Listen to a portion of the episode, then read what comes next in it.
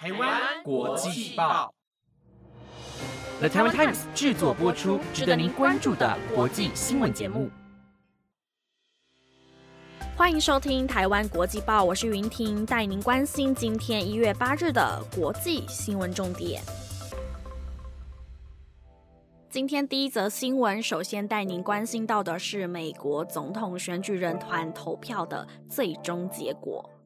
虽然在美国时间一月六号爆发了示威者闯入国会，导致计票因此延宕，但美国联邦的参议院以及众议院两院仍然在台湾时间一月七日的下午四点完成了选举人投票的结果计算。最终由美国副总统彭斯宣布，民主党籍的拜登以三百零六张选举人票击败了川普的两百三十二张票，确定于一月二十日正式的。就任。对此结果，川普透过了白宫副幕僚长史卡维诺的推特发文表示：“尽管我完全不同意选举结果，事实也证明了我的观点，但在一月二十日将会有一个有序的权力过渡，而这也意味着美国总统史上最伟大的一个任期要结束了。”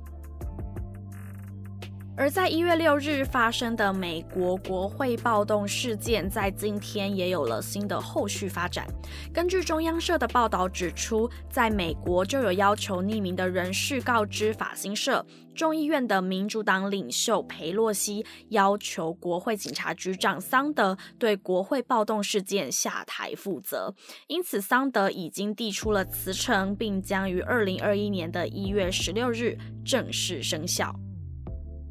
除了国会警察局长桑德对此下台负责之外，也有许多的政务官因为国会暴动事件而主动辞职。根据美联社的报道，目前美国运输部长赵小兰已经递交了辞呈，成为川普政府团队当中第一个以辞职表达抗议的最高阶成员。而美国 CNN 则报道，美国卫生及公共服务部助理部长麦坎斯卡兹也在今天主动。的辞职，并在辞呈当中写道：“我认为这一种行为完全无法让人接受，我就是无法继续做下去。”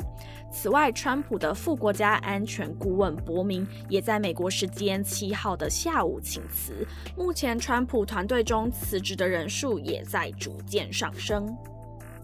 近期，川普除了被国会暴动事件缠身之外，还可能面临到一项来自伊拉克的司法指控。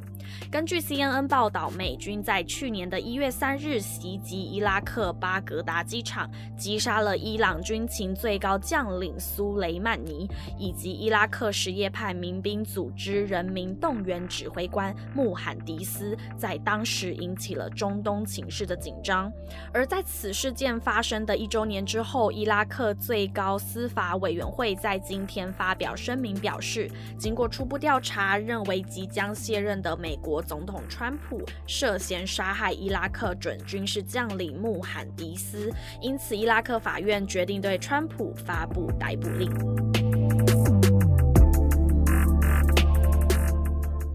接下来带您关心仍然受到全球瞩目的新冠疫情最新情况。昨天一月七号，在日本就新增了七千五百三十三个确诊病例，且确诊病例大多集中于东京都、千叶县、埼玉县以及神奈川县。而为了防疫，日本首相菅义伟就针对了首都圈一都三县发布紧急事态宣言。虽然日本首相菅义伟对于日本境内采取严格的防疫措施，但对外仍仍然持续开放台湾、中国、韩国等十一个国家的商务旅客入境。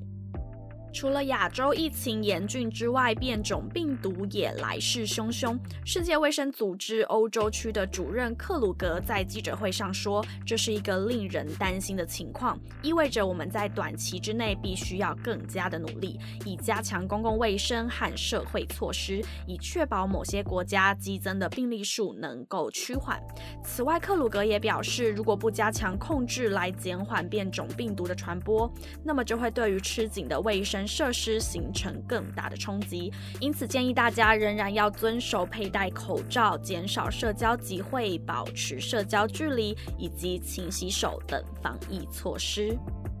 除了这些基本的防疫措施之外，全球也在关注各国的疫苗情况。根据路透社的报道，美国莫德纳药厂的执行长班塞尔在一场活动当中表示，疫苗抗体在人体内的衰减速度十分的缓慢，因此我们认为疫苗的保护效力可以持续许多年。而媒体们在春天时声称疫苗只有一到两个月的效力，我想已不复见。同时，班塞尔也表示，他们自家的疫苗在面面对英国以及南非的变种病毒，也一样具有防疫的功效。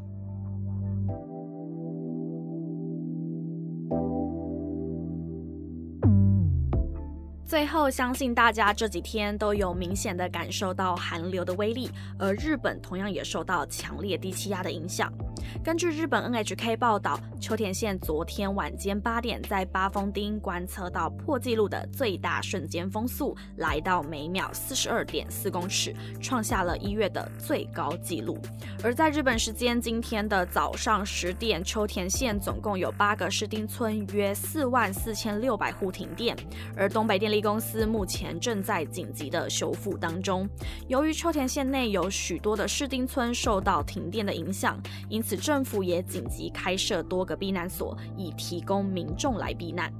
日本气象厅表示，因为强烈低气压的影响，靠近日本海峡的地区将会持续的降下大雪，到一月十号。特别是东北地区以及新细县等地，积雪量将会比往年增加二到四倍。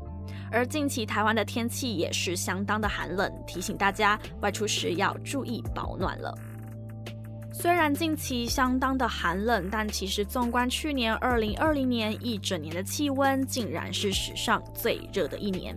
在欧洲联盟气候监测机构哥白尼气候变化服务发布的最新报告当中显示，二零二零年以及二零一六年成为史上最热的年份，其中最温暖的地区为北极以及西伯利亚。其他部分地区则比平均的气温高出了六度之多。哥白尼气候变化服务监测机构表示，二零一五年开始，地球就迎来了温度最高的六年，也代表着全球暖化正在持续的恶化当中。但更令人忧心的是，虽然2020年受到了新冠肺炎疫情的影响，导致全球经济活动趋缓，但是美国 NASA 以及英国气象局都表示，去年的气温还是较工业化前高出了摄氏1.25度。因此，哥白尼气候变化服务的负责人布诺坦普指出，针对去年的异常高温，需要再度的提醒大家，为了避免未来发生更严重的气候冲击，减少二氧化碳的排放是我们必须要做的事。以上新闻有了台湾 Times 直播，感谢您的收听，我们下礼拜一见。